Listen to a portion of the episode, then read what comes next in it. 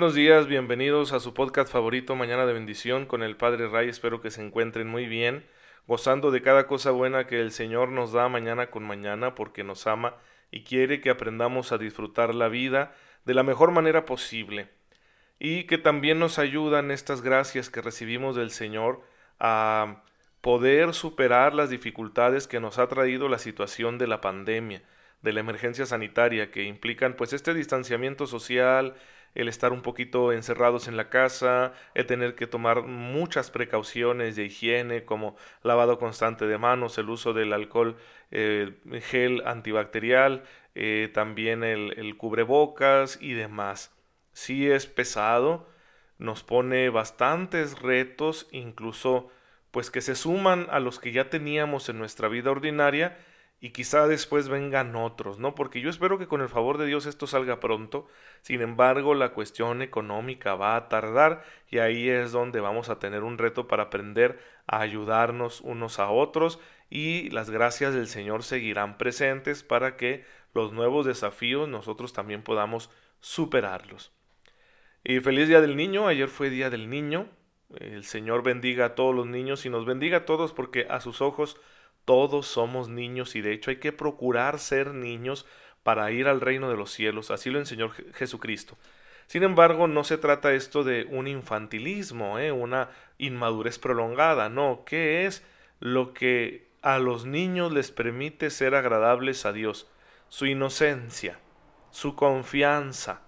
Entonces esas son las cosas que hemos de imitar de los niños para poder entrar en el reino de los cielos. El día de ayer no transmití porque desafortunadamente falleció una persona cercana eh, a, mí y falleció por coronavirus. Entonces, híjole, pues esto te pone a pensar, ¿verdad? Te pone un poco triste, está triste su familia, aunque son personas de mucha fe. Y, esta persona que falleció fue, fue un, un buen hombre. Fue un buen hombre, un buen padre de familia, un buen esposo Dice la escritura, por sus frutos los conocerán. Y creo que en la familia veo yo los frutos buenos de un hombre bueno, un hombre que se esforzó por cooperar con la gracia de Dios. Y por lo tanto estamos tranquilos en el sentido de que el Señor será misericordioso con él, porque en toda su vida demostró tener una fe viva. Pues que así sea. Sin embargo, no deja de ser humanamente doloroso para su familia, para sus hijos, sus nietos, eh, sus hermanos, entonces, pues ahí les encargamos la oración por esta intención.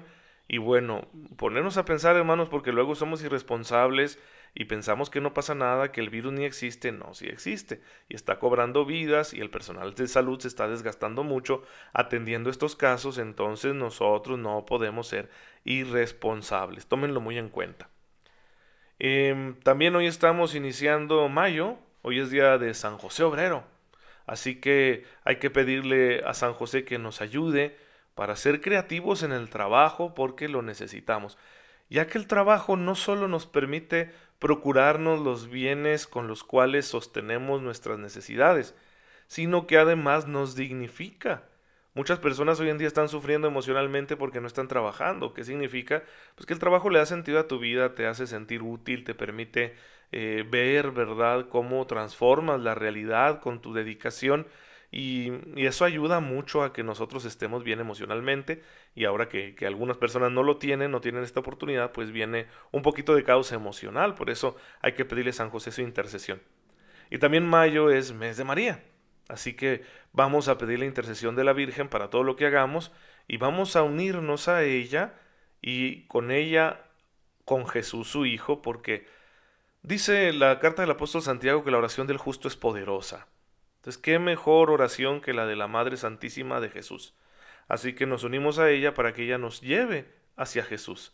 Y esta, esto lo hacemos con un, un medio de oración tradicional en la iglesia que se llama el rosario, que yo los invito a que lo recemos todos los días.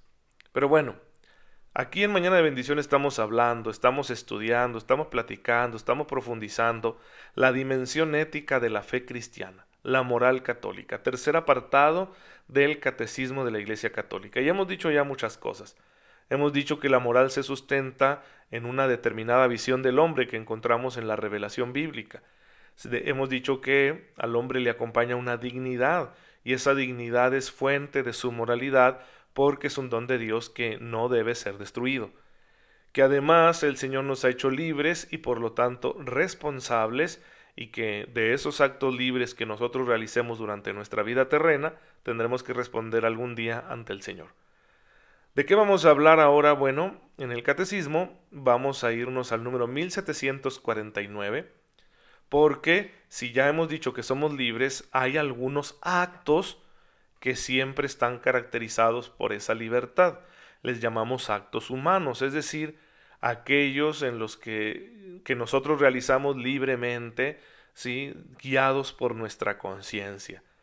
No hay una evaluación moral, por ejemplo, para acciones que están como automatizadas en, en, nuestra en nuestro ser, en nuestro organismo, ¿no? Por ejemplo, respirar, el latido del corazón, incluso e, el caminar, no son actos plenamente humanos porque no son completamente libres y conscientes.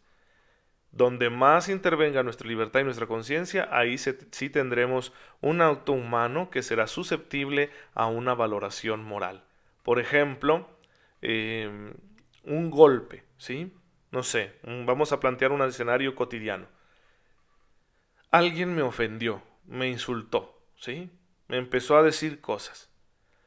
Yo que soy un ser humano y tengo estas pasiones en mi interior, bueno, me llené de ira, no me gustó lo que me dijo y pensé, ¿cómo me desquito? Voy a partirle la cara a este cristiano que tengo enfrente. Entonces estoy eligiendo una acción libremente, libre y conscientemente, ¿sí? No se trata de una defensa legítima porque esto está premeditado, por lo tanto mi golpe en la cara al pobre cristiano es un acto humano que es susceptible de una valoración moral, es decir, va a ser malo o va a ser bueno. ¿Qué elementos hay que tomar en cuenta para hacer un juicio moral sobre ese acto? Bueno, el objeto elegido, es decir, la acción misma que yo estoy eligiendo realizar. En este caso es golpear, ¿sí? Golpear al otro, es decir, atentar contra su integridad física. Eso en sí mismo está mal. ¿Por qué? Porque es una acción que ignora la dignidad del otro, ¿sí? Ignora la dignidad del otro. Y, e insisto que ya entraremos después en detalle con esto, no se trata, en el ejemplo que les estoy planteando, de una legítima defensa, ¿sí? sino más bien que perdí el control de mi emoción, me dejé llevar por ella, ¿sí? conscientemente, y le puse un trancazo en la pura y tita cara al otro pobre cristiano. Entonces la acción de por sí es mala, ¿por qué?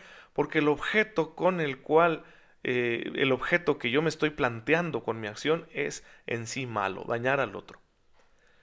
Sin embargo, podría ser que también me planteara una acción que no es mala por su naturaleza, sino por, por su intención por el fin, ¿sí?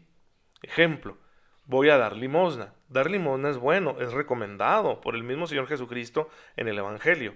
Pero si yo lo hago para lucirme, si yo lo hago para em, que me vean, para que me aplaudan, con mi intención he echado a perder la bondad de la acción y la he convertido en una acción mala. ¿Mala para quién? Mala para mí. ¿Sí?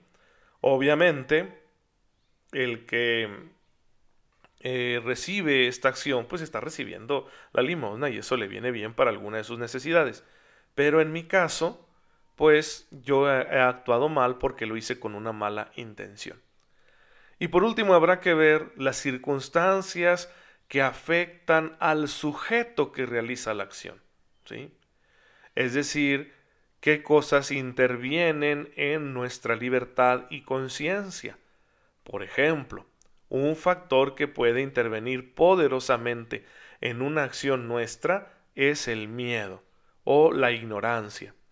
Entonces estas circunstancias afectan la responsabilidad del sujeto que realiza la acción. ¿Y a qué nos lleva esto? Bueno, a saber si hay una, un agravante o un atenuante. Si las circunstancias aumentan la gravedad de nuestra acción, o si eh, están atenuándola. Por ejemplo, en el caso de alguien que roba, ¿cuánto robó? Eso puede ser muy grave un robo. La cantidad es una circunstancia. La acción en sí misma es mala, eso no ha cambiado, pero se agrava la responsabilidad si tenemos algo que la, que la hace más, más pesada moralmente, como la cantidad en el caso de un robo. O podemos pensar, por ejemplo, en cuando alguien mm, responde ante una amenaza. Si te dicen, róbate esto porque si no le voy a hacer daño a tu familia.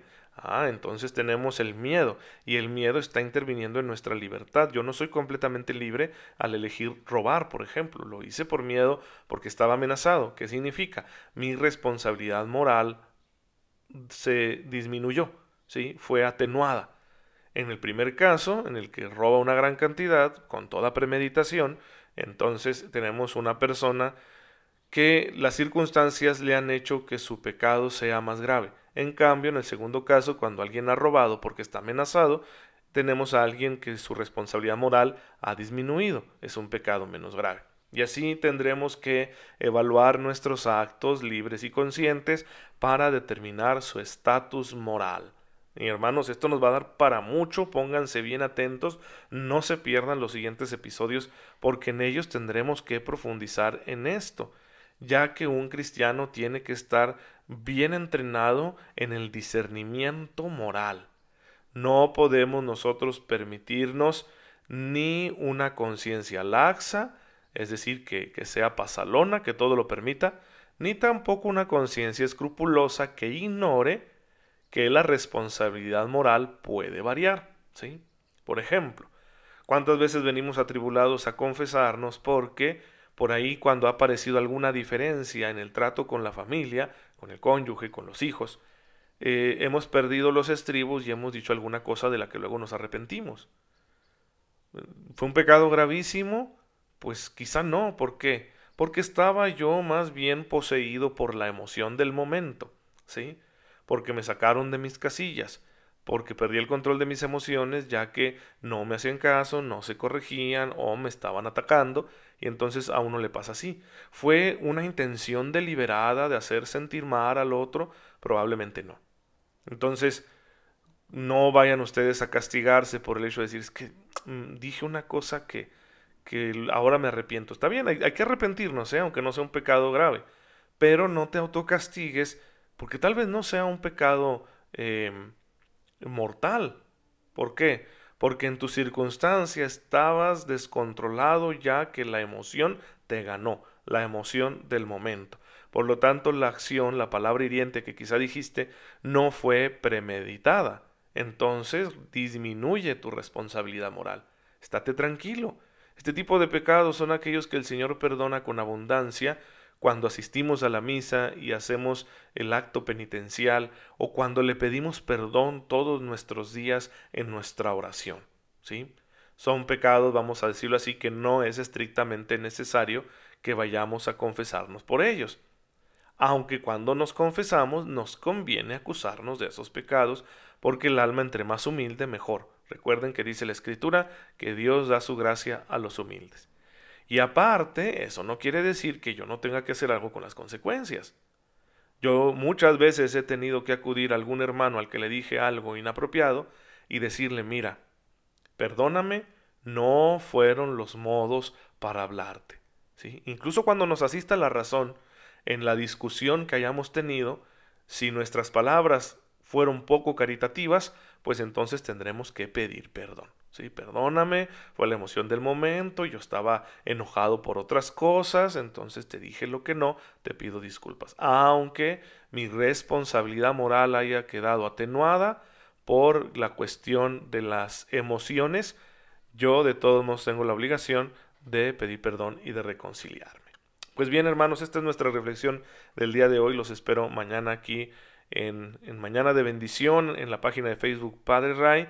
Espero estar grabando aproximadamente entre 8.20 y 8.30 para que no se lo pierdan. Espero que a esa altura esté la transmisión. En ocasiones no podré hacerlo esa hora porque no falta que se atraviese y ya se me hace tarde. Pero siempre estará en la mañanita y aparte recuerden que pueden recibirlo por WhatsApp o por Telegram y que también se encuentra, ahí los pueden consultar todos eh, en SoundCloud, ¿sí? S-O-U-N-D C-L-O-U-D. Búsquenlo así en internet van a entrar a esa página, van a poner Padre Ray y ahí les van a aparecer mis audios para que los escuchen.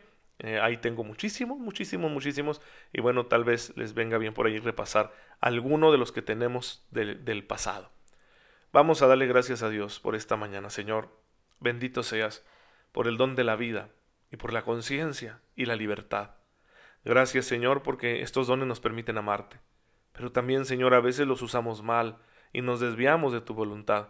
Danos la gracia de saber discernir y de saber corregirnos. Por Jesucristo nuestro Señor. Amén.